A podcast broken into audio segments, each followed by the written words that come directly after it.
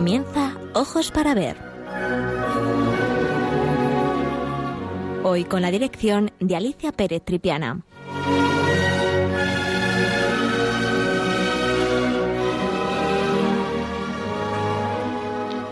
Buenos días, queridos amigos de Radio María. De nuevo con todos ustedes para hablar de arte. El cuadro elegido para el programa de hoy tiene como protagonista a uno de los monarcas más importantes de la historia de España. Me refiero al emperador Carlos I de España y V de Alemania. El autor de este cuadro tan especial, del que más adelante hablaremos, es Tiziano. Tiziano es uno de los pintores más relevantes del Renacimiento italiano, perteneciente a la llamada Escuela Veneciana. La obra es un óleo sobre lienzo de grandes dimensiones, 3 metros 46 por 2,40, y su título La Gloria, pintada por el artista entre 1551 y 1554. Fue un encargo del emperador durante su segundo encuentro con el pintor en la ciudad de Augsburgo en 1550. Carlos V encargó a Tiziano la Gloria, la obra, que fue finalizada y entregada cuatro años más tarde, en octubre de 1554. Hoy vamos a comenzar por hablar de la obra. Así que ya saben ustedes, como siempre, pueden mirar, ver la obra según yo la voy explicando a través del Twitter de Radio María. Twitter sería arroba Radio María Spain, todo junto, punto es. La composición de la obra, que debió atenerse a instrucciones del emperador, está presidida por la Santísima Trinidad a cuya derecha aparece la Virgen María envuelta en un manto azul y tras ella San Juan Bautista y una multitud de destacados personajes del Antiguo Testamento como Noé, Moisés, David o el profeta Ezequiel, que se reconocen por los atributos que cada uno de ellos porta. A su lado una figura femenina de espaldas, con un vestido verde, que se ha identificado indistintamente como la Sibila Eritrea o como María Magdalena. La opción más plausible es la de Sibila, la Sibila Eritrea. Ya saben ustedes que en las culturas griegas y romana las sibilas eran mujeres profetas ellas hablaron sobre la venida del Salvador, su nacimiento y su agonía. Estas profecías hicieron que Miguel Ángel, Miguel Ángel Buonarroti, las tomara en cuenta para plasmarlas en la capilla Sistina junto con las escenas bíblicas. Y muchos otros artistas lo imitaron. A la izquierda de la Santísima Trinidad, es decir, a la derecha del espectador, vemos numerosos ángeles con palmas que acompañan a miembros de la familia real. Estos se hallan envueltos en sudarios blancos, en posición de rodillas y con las manos unidas, en ademán de súplica. El emperador tiene depositada su corona no sobre su cabeza, sino a sus pies, como ofreciéndola, ofreciendo toda su vida y todos sus reinos. Le acompañan su esposa Isabel de Portugal, sus hijos Felipe y Juana, y las hermanas del emperador, Leonor y María. Más abajo aparecen dos ancianos barbados, identificados con el poeta aretino y el propio Tiziano, que aparece de perfil.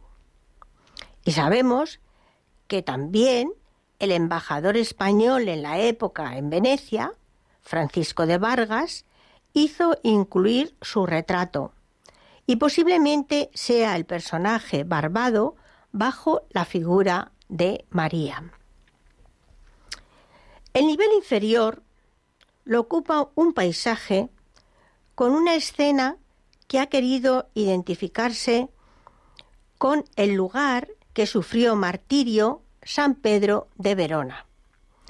Recordemos cómo este santo del siglo XIII, cuando se dirigía desde su ciudad de Verona hasta, hasta Milán, hacia Milán, a través del bosque de Barsalina, junto con Fray Domingo, con la intención de actuar en una vista contra unos herejes, unos correligionarios de estos le atacaron y asesinaron.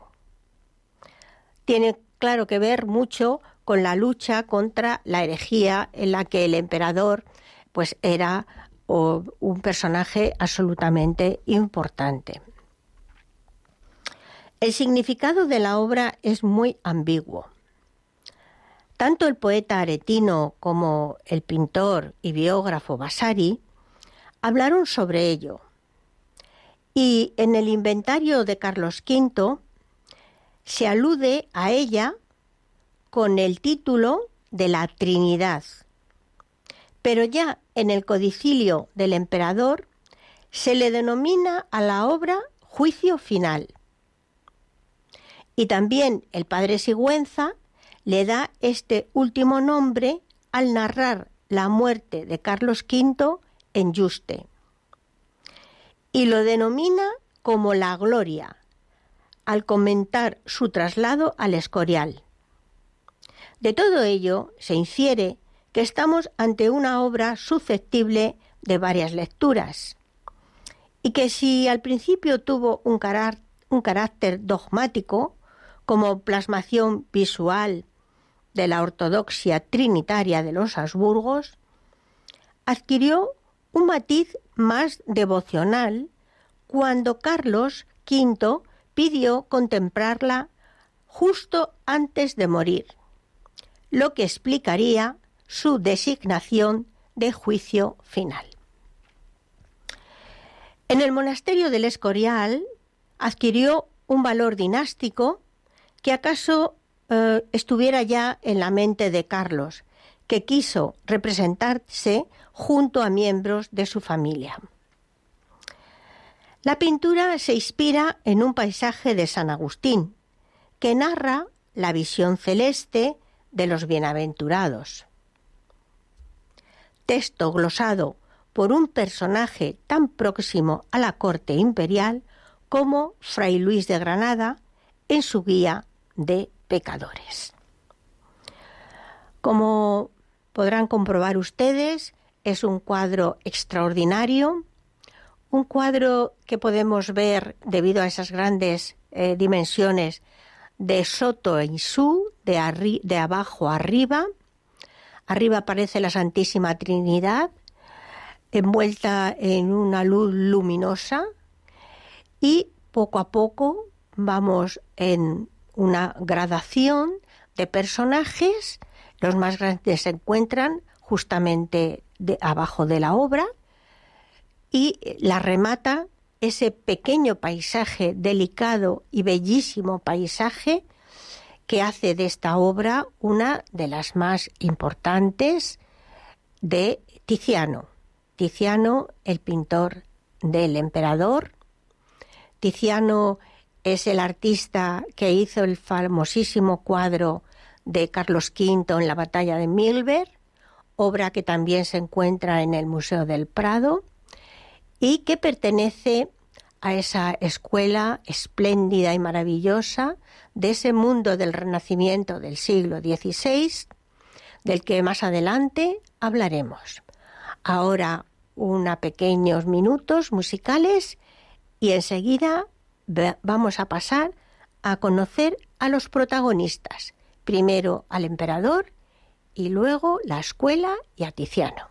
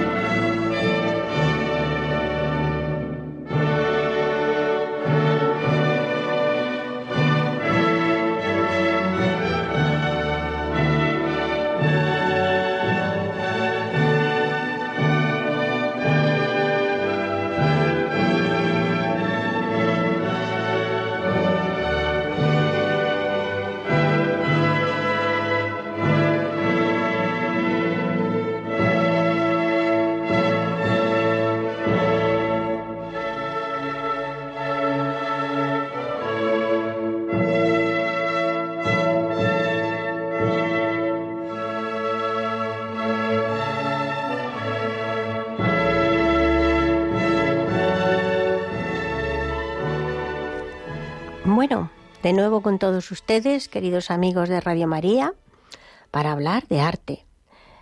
Les contaba hace unos minutos que había elegido para el programa de hoy una obra extraordinaria que se encuentra en el Museo del Prado y que es un encargo directo del emperador de Carlos I de España y V de Alemania a uno de los pintores más importantes de la escuela veneciana del Renacimiento del siglo XVI. Acabamos de ver la descripción de esa obra, en donde para eh, desde un punto de vista dogmático es muy importante, pero también devocional, porque decíamos que el emperador, ya en Yuste, pide ver la obra justo antes de morir. Y ahora vamos a conocer a los protagonistas. Empezaremos por Carlos I de España y V de Alemania. Recordamos cómo fue hijo de Juana la Loca y Felipe el Hermoso, nieto de los reyes católicos y también del emperador Maximiliano de Austria. Nació en la ciudad de Gante el 24 de enero del año 1500. Creció y se educó en la región de Flandes, hoy Bélgica, y su lengua materna fue el francés. También aprendió latín, alemán e italiano. Cuando tenía cuatro años, es reconocido como príncipe de Castilla, al morir su abuela Isabel la Católica. Con cinco años se convirtió en duque de Borgoña, tras la muerte de su padre y con siete ya era soberano de los Países Bajos, Bélgica, Holanda, Luxemburgo. Y en aquellos momentos también parte del Franco Condado. En 1515 fue declarado mayor de edad y estableció su corte en Bruselas. En 1516 al morir su abuelo materno, Fernando el Católico, Carlos heredó la corona de España. Así que en el 17, 1517, desembarcó en las costas españolas para convertirse en rey, el primero de la dinastía de los Augsburgo. Tenía entonces 17 años. No sabía hablar español, y era totalmente ignorante de la situación política y social de España. Y además llegó acompañado de sus consejeros borgoñones, belgas y holandeses y no fue bien recibido por los españoles. Así que las relaciones entre el rey y los nobles castellanos fueron siempre muy conflictivas. En 1519 se produjo la primera reunión de las Cortes castellanas, donde los nobles exigieron al rey que respetara las leyes vigentes y que aprendiera español. Carlos aceptó estas condiciones, pero exigió a cambio sustanciosos créditos. En ese año de 1519 murió su abuelo paterno, el emperador Maximiliano de Austria. Y Carlos tomó posesión del patrimonio de la Casa de Austria. Pero el título de emperador no era hereditario, sino electivo. Y para conseguirlo, Carlos invirtió un millón de florines en una campaña política y diplomática. La mitad de esa suma fue financiada por los famosos banqueros alemanes, los Fugger. Los nobles españoles no estaban contentos con la elección de Carlos como emperador del Sacro Imperio Romano Germánico, porque anticipaban fundamentalmente dos problemas. El primero, pues los largos periodos de asentismo en los que el rey tenía que iba a vivir en Alemania y segundo, el aumento de los impuestos de los españoles para financiar los gastos del imperio. Inmediatamente se confirmaron sus sospechas, porque Carlos demandó nuevos créditos para financiar su coronación y abandonó la península en dirección a Aquisgrán, en Alemania, para ser coronado líder de la cristiandad. Durante su ausencia se produjeron en España dos rebeliones, la Guerra de las Comunidades y la de las Germanías, contra su política fiscal y contra la aristocracia. Ambas sublevaciones fueron reprimidas, consolidándose la sumisión de la península a la autoridad del joven rey y emperador.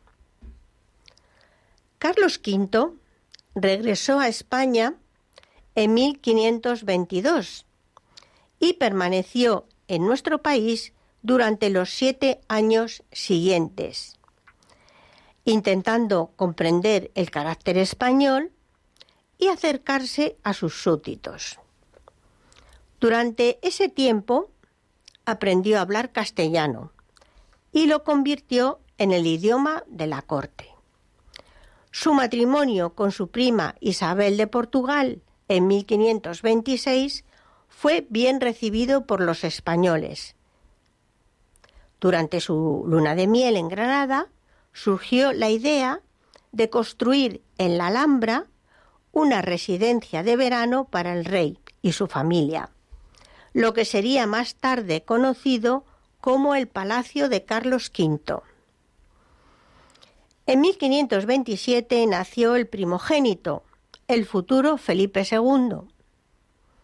En el 28 su hija María, futura reina de Bohemia. Y en el 37 su tercera hija, Juana, que sería reina de Portugal. También dejó varios hijos naturales, entre ellos don Juan de Austria, futuro comandante de las tropas españolas. Carlos V reinó desde 1517 hasta el 56, que abdicó en su hijo Felipe. De esos 40 años, solo pasó 16 en España. Las guerras y el gobierno de su imperio le obligaron a viajar por Europa y el Mediterráneo en numerosas ocasiones.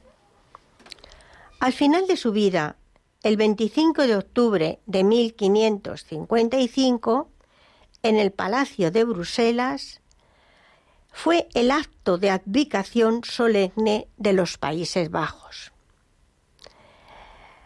diciendo, nueve veces fui a Alemania la Alta, seis he pasado en España, siete en Italia, diez he venido a Flandes, Cuatro en tiempos de paz y de guerra he entrado en Francia, dos años en Inglaterra y otros dos fui contra África, las cuales son en total cuarenta, sin otros caminos de menor cuenta que por visitar mis tierras tengo hechos. Y para esto he navegado ocho veces el mar Mediterráneo y tres el Océano de España, y ahora será la cuarta que volveré a pasarlo para sepultarme. Por manera que doce veces he padecido las molestias y trabajos de la mar. Con esta frase del emperador nos damos cuenta de la vida tan complicada que tuvo el emperador, que tuvo Carlos, para dominar todo ese grandísimo imperio que le había, había llegado a sus manos a través de las herencias. Los dos últimos años de su vida los pasó en el monasterio de Yuste, en la provincia española de Cáceres, a donde se había retirado para acercarse a Dios y curarse de la enfermedad de la ota. Allí, rodeado de relojes y otros artefactos mecánicos, y acompañado por los frailes del monasterio, murió el 21 de septiembre de 1558.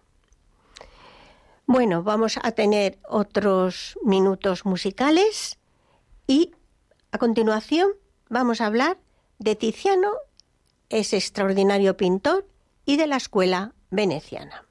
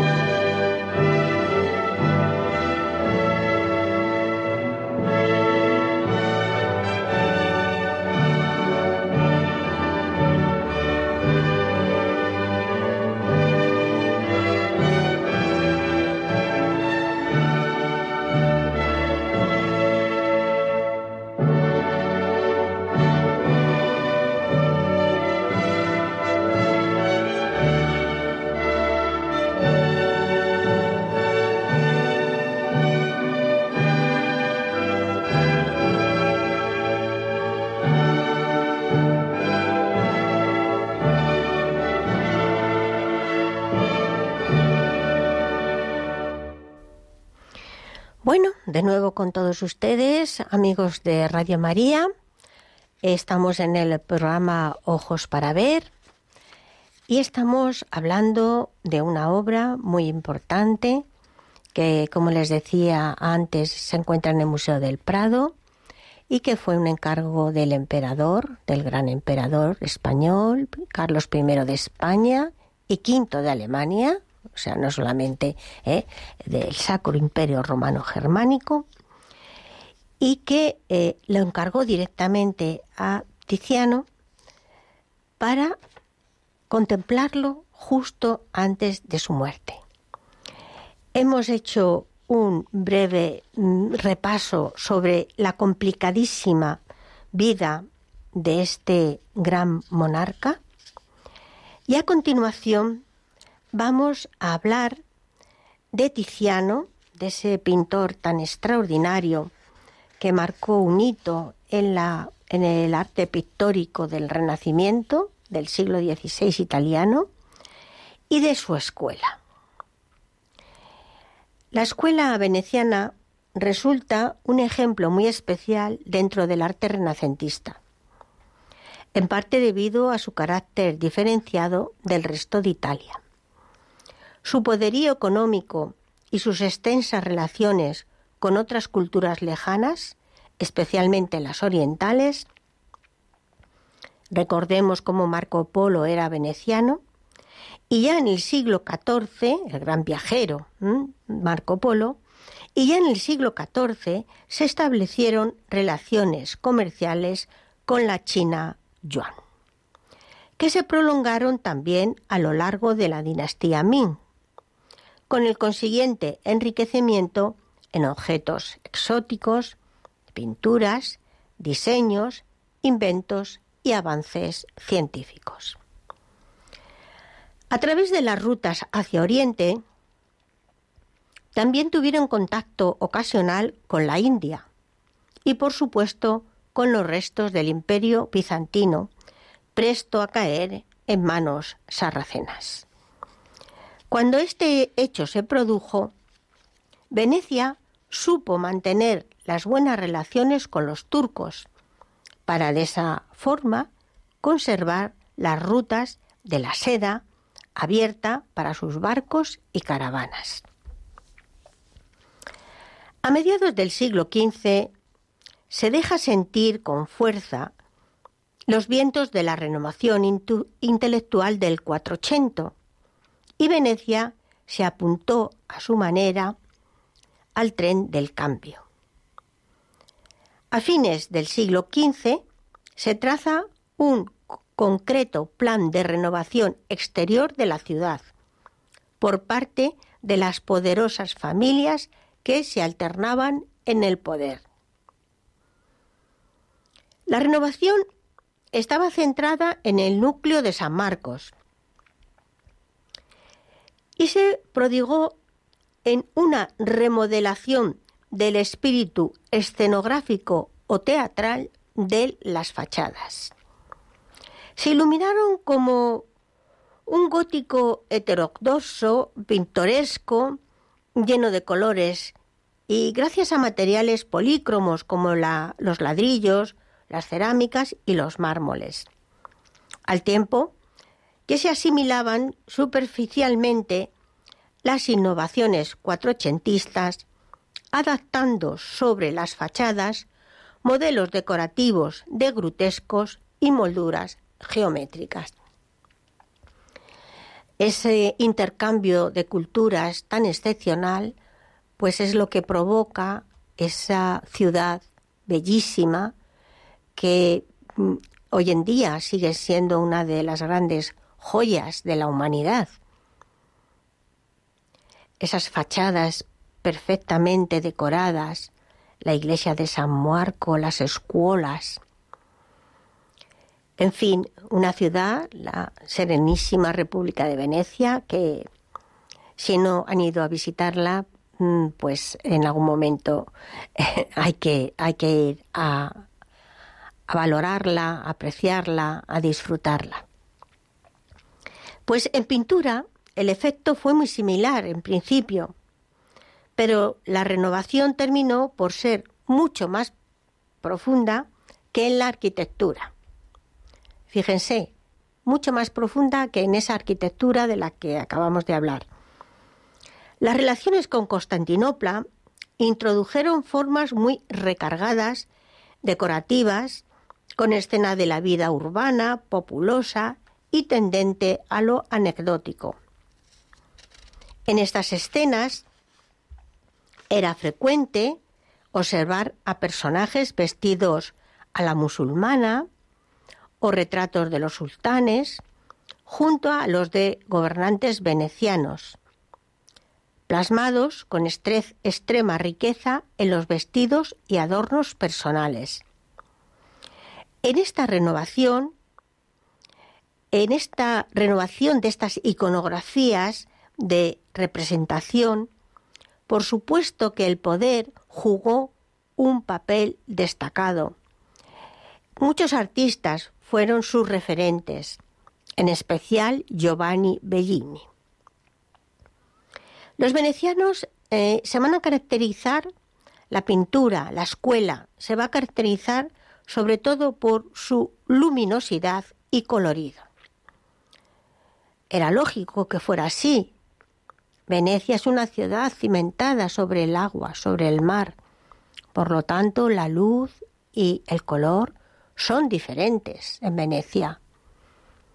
Tienen fama sus atardeceres y sus amaneceres. Y para ellos, para los venecianos, el espacio ha de estar conformado precisamente por luz y color. La luz y el color que se asocia, a lo sensual, frente a otras escuelas que preferían el dibujo y lo intelectual, como la escuela romana. Aunque siempre pueden combinarse ambos conceptos, como hizo Antonello de Messina. Típico también de la escuela veneciana es el paisaje. Ellos son los primeros en tratarlo de forma naturalista, aunque nunca tomándolo directamente del natural, sino a modo de recreación de la Arcadia ideal. En estos puntos, es en estos puntos donde ofrecen el contraste teñido de rivalidad con la mencionada escuela romana, donde predominaba el dibujo y lo intelectual. En pintura religiosa resultaban un poquito más arcaicos en sus modelos y todavía siguen volcados en las palas de altar, que son inmensos lienzos que se colocaban tras el altar, con una imagen o una escena edificante. La pintura de tipo profano es sin duda la más interesante. No hay que olvidar que estamos en el Renacimiento, que es esa mirada de eh, el siglo del siglo XV, del siglo XVI, hacia los clásicos. Es eh, la traducción de las grandes obras eh, griegas en las que se habla de ese mundo mítico y que para ellos es tan interesante. A los magníficos retratos, que también es otra de las especialidades de la escuela veneciana, se suman los ciclos al fresco que propiciaban las escuelas. Las escuelas son las instituciones benéficas que se mantenían gracias al aporte de los socios que solían buscarse entre los personajes más prestigiosos de la ciudad. Las escuelas eran símbolo de prestigio y sus partícipes trataban de convertirlas en las mejores, encargando su decoración a los pintores más codiciados.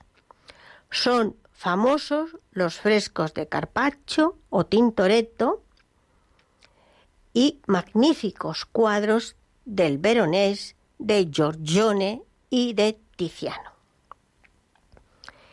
Y a continuación vamos a hablar de este pintor, de Tiziano.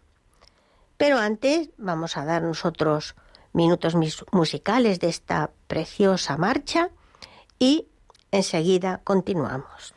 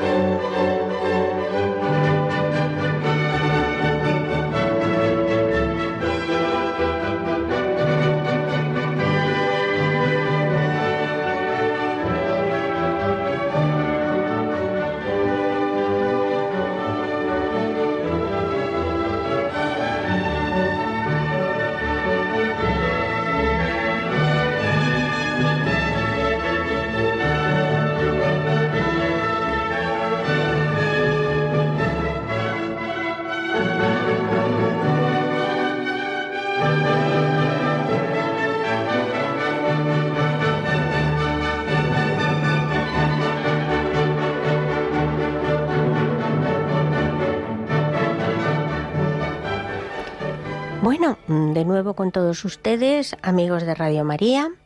Este es el programa Ojos para Ver y hoy hemos elegido el cuadro de la Gloria, del que hemos hecho una descripción. Eh, a continuación hemos hablado de uno de los grandes protagonistas de este cuadro, que es el emperador Carlos I de España y V de Alemania. Y ahora vamos a hablar de el otro gran protagonista, que es el artista, el pintor que se llamaba Tiziano Becellio. Tiziano ha sido descrito en ocasiones como uno de los pintores más afortunados de la historia. Tuvo todo cuanto un artista podría desear. Trabajo constante, fama eterna, una riqueza envidiable, una vida familiar bastante afortunada para la época, aunque truncada por la temprana muerte de su mujer, Viajó por gran parte de Europa y se codeó con los hombres más poderosos de su tiempo, que se disputaban sus servicios. No hay duda de que su trabajo lo valía, pero tampoco de que tuvo más suerte que otros muchos. Vivió en el periodo de mayor esplendor de la República de Venecia. Y aunque suene atópico, era la persona adecuada en el momento adecuado. Eso es muy importante en la vida. Tenía un talento precoz. Nació en la localidad de Pieve di Cadore, en el Véneto, a finales del siglo XV. Su fecha de nacimiento es muy discutida y las propuestas van desde 1477 a 1490, porque documentos escritos por el propio pintor eh, en los que menciona, hay documentos escritos por el propio pintor en los que menciona su edad.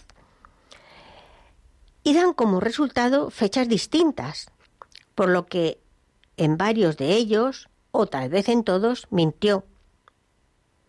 Según una historia de infancia, empezó a manifestar su talento muy joven, dibujando imágenes de la Virgen en los muros de la casa de su padre usando como pintura el jugo exprimido de hierbas y flores. Anécdotas como estas abundan en los relatos de la infancia de grandes pintores.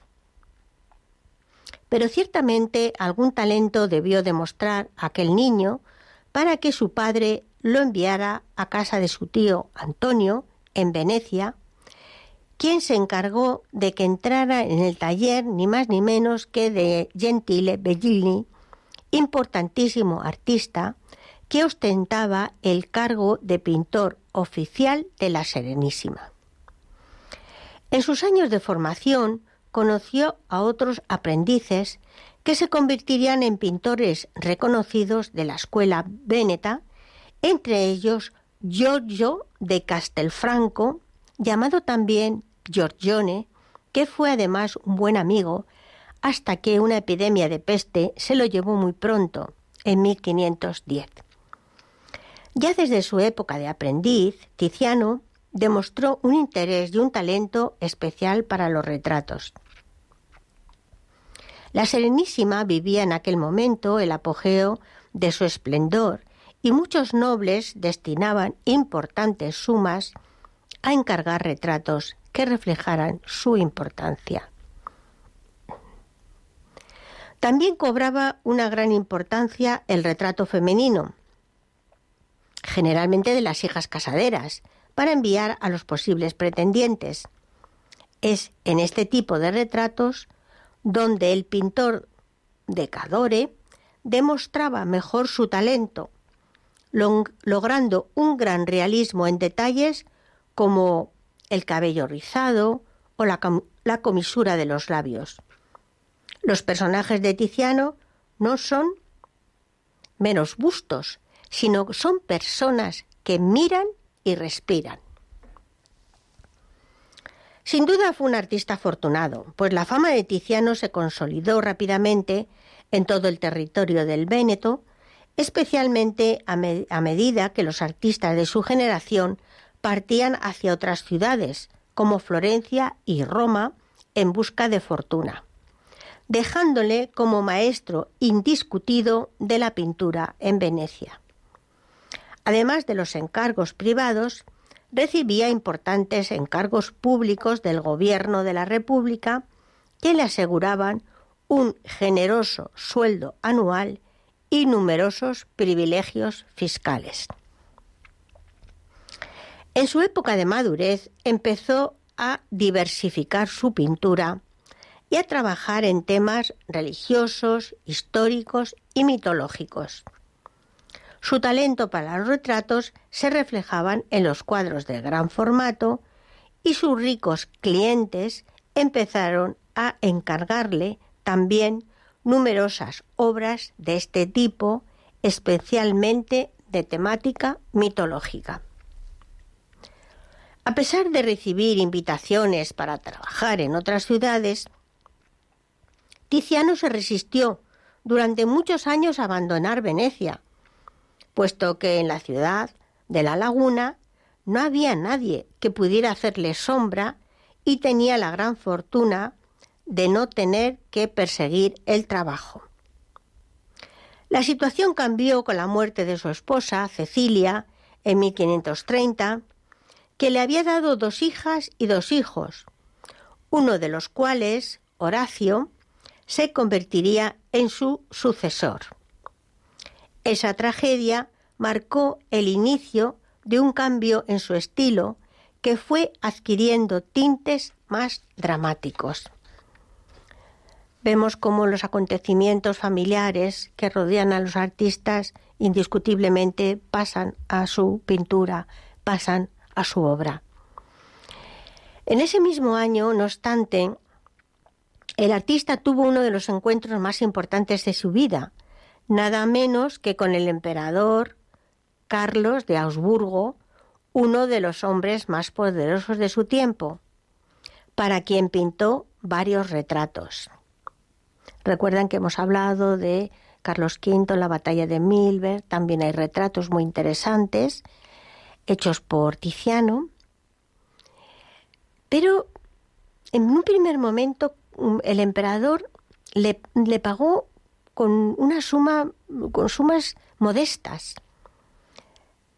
pero cambió drásticamente de opinión, posiblemente por la influencia de nobles clientes de Tiziano, diciéndole la importancia del pintor.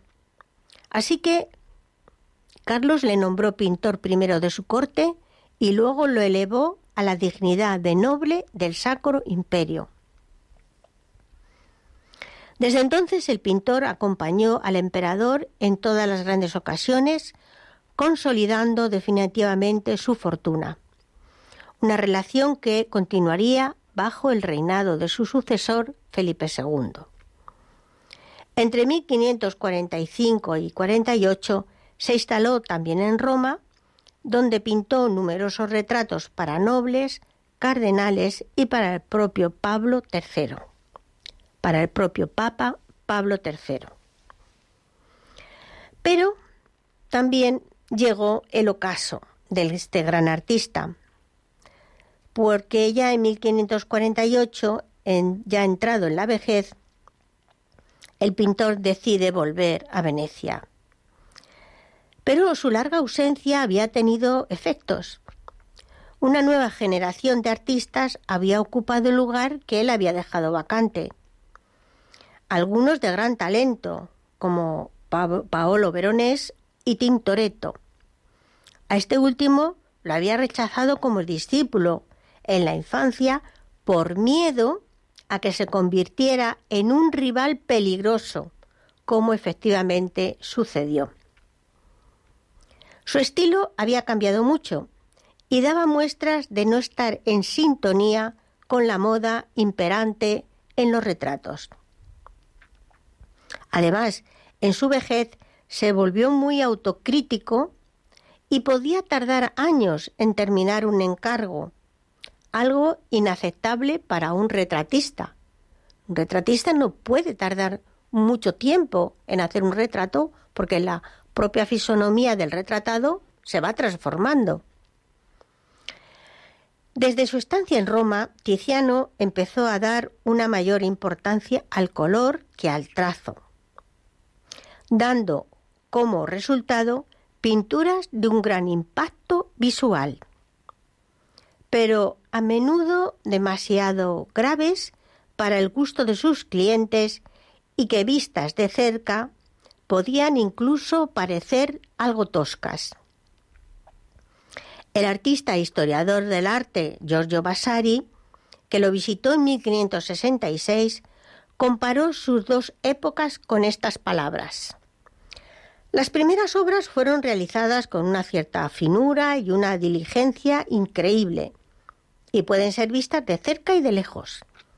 Las últimas, realizadas a golpes de pincel, de forma gruesa y con manchas, no se pueden ver de cerca, mientras que de lejos resultan perfectas. A pesar de esta mirada crítica, Vasari hace una buena valoración de Tiziano, algo notablemente notable teniendo en cuenta lo poco sutil, lo poco sutil eh, y simpática y simpatía filo-toscana del historiador. Es decir, eh, Vasari era muy crítico, pero sin embargo, él eh, en esta última etapa de Tiziano no es demasiado crítico, porque se da cuenta del paso tan extraordinario que está realizando Tiziano hacia la nueva forma expresiva de pintar, que es ni más ni menos el expresionismo. A pesar de haber perdido la primacía indiscutible que había ostentado en su juventud, la fama de Tiziano seguía siendo importante y nunca le faltó trabajo ni dinero. Ni siquiera durante su larga ausencia el gobierno veneciano le había retirado el título de pintor oficial de la Serenísima, que conservó hasta su muerte. Los clientes parecían apreciar el dramatismo de sus pinturas, especialmente en encargos de temática religiosa, y estaban más dispuestos a esperar largo tiempo para que el viejo maestro les entregara una obra de la que se sintieran orgullosos. Una buena muestra de su fama es que Tintoretto, la nueva estrella naciente del arte veneciano, puso un cartel en la puerta de su taller que decía así, el dibujo de Miguel Ángel y el color de Tiziano. Entre 1575 y 76, una violenta epidemia de peste volvió a asolar a Venecia y entre sus numerosas víctimas se llevó al anciano Tiziano, que murió el 27 de agosto del 76. Y también a su hijo y sucesor Horacio, que falleció un mes antes que su padre. La Serenísima honró a su mayor pintor con un último privilegio, el de ser enterrado en la iglesia de los Frari, a pesar de que por ley los muertos de peste eran arrojados a una fosa común e incinerados. El Senado veneciano modificó la ley e incluso corrió con los gastos de su funeral y de una misa solemne en la Basílica de San Marcos, como si un hombre de Estado se tratase. El tiempo había hecho lugar a nuevos artistas, pero Venecia nunca olvidaría a Tiziano. Para terminar, yo creo que todos nos hemos preguntado, ¿qué llevó al hombre más poderoso de la tierra a refugiarse en el monasterio de Yuste para terminar sus últimos días? Pues vamos a dar algunas pistas ya muy brevemente. Recuerden, Carlos I de España, V de Alemania, llegó a ser el hombre más poderoso de su tiempo, rey de Nápoles, Sicilia, Cerdeña, archiduque de Austria, duque de, de Borgoña y un largo etcétera, así como los territorios de la corona de Castilla en América. A lo largo de su reinado persiguió el sueño de un imperio universal que agrupara a todos los reinos de la cristiandad bajo la defensa del catolicismo. Esto es muy importante. Pero claro, el rey de Francia, Francisco I, incluso el Papa Clemente VII, estuvieron siempre en contra de esa visión unificadora, es decir, del poder, del gran poder que tenía el emperador. Así que los conflictos con Francisco, cuatro guerras con Francia, con los turcos por el control del Mediterráneo y la defensa del sur de Europa, los conflictos internos con los antiguos reinos de España y la aparición del protestantismo fue desgastando poco a poco al monarca. El delicado estado de salud del emperador, tanto físico, enfermedad de la gota, como anímico, con vestigios quizás de la enfermedad de su madre Juana I de Castilla, Juana la Loca, hicieron que Carlos V se planteara el traspaso de poderes a su hijo Felipe y su retirada discreta a un lugar de descanso y tranquilidad, alejado de la corte y con un clima más favorable para su enfermedad. El acto oficial de abdicación en favor de Felipe II tuvo lugar en los Países Bajos en octubre de 1555. Un año después, Carlos V abandonaba los Países Bajos e iniciaba su particular viaje hacia la comarca de la Vera, de la que le habían hablado muy bien. La comitiva desembarcó en Laredo en septiembre de 1556 y tras recorrer toda la meseta castellana llega a Jarandilla de la Vera. Y allí está el monasterio de Yuste, que fue fundado por los frailes jerónimos en el año 1408, sobre un eremitorio anterior, que se encuentra ubicado en los Cuacos de Yuste. Es un lugar amenísimo, rico en aguas y arboledas, y apartado del mundanal ruido con todas sus tentaciones y peligros. El emperador se alojó en Jarandilla, en el castillo de los condes de Oropesa, hoy convertido en parador de turismo, mientras terminaban las obras de la casa palacio donde iba a habitar. El 22 de febrero del 557, Carlos V se traslada finalmente con su séquito a sus aposentos en el monasterio, que se había ampliado para poder recibir y alojar al emperador. Durante su breve estancia en el monasterio, numerosos personajes de la corte pasaron para visitarle, entre ellos el propio monarca Felipe II. Pero llegaron, llegaron sus últimos días. La enfermedad de la gota se agudizó y además contrajo paludismo, debido muy probablemente a la picadura de algunos de los mosquitos que proliferaban en los estanques de los jardines del monasterio, construidos expresamente para que el emperador pudiera pescar. Finalmente, el 21 de septiembre de 1558 moría Carlos V en la que fue su última morada. Fue enterrado en la iglesia para posteriormente trasladar sus restos al Panteón Real del Monasterio de San Lorenzo del Escorial. Bueno, queridos amigos, espero que hayan disfrutado. Supongo que muchos de ustedes habrán visitado Yuste, habrán visto que efectivamente es un lugar maravilloso, que entendemos muy bien como el emperador más poderoso de la tierra eligió ese lugar para pasar sus últimos días y cómo ese cuadro de la gloria que se encontraba en la iglesia del monasterio, el emperador, que ya no podía moverse de la cama prácticamente por la gota, pidió verlo y había una comunicación visual desde el lugar donde el emperador se encontraba hasta el cuadro que estaba colocado en la iglesia.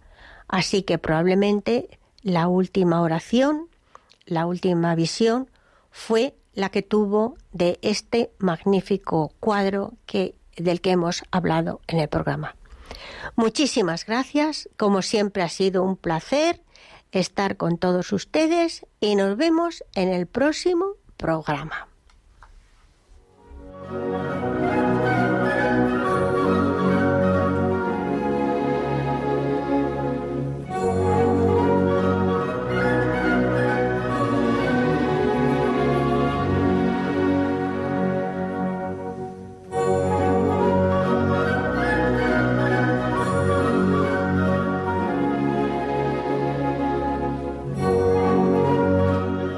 Escuchado en Radio María Ojos para Ver. Con la dirección hoy de Alicia Pérez Tripiana.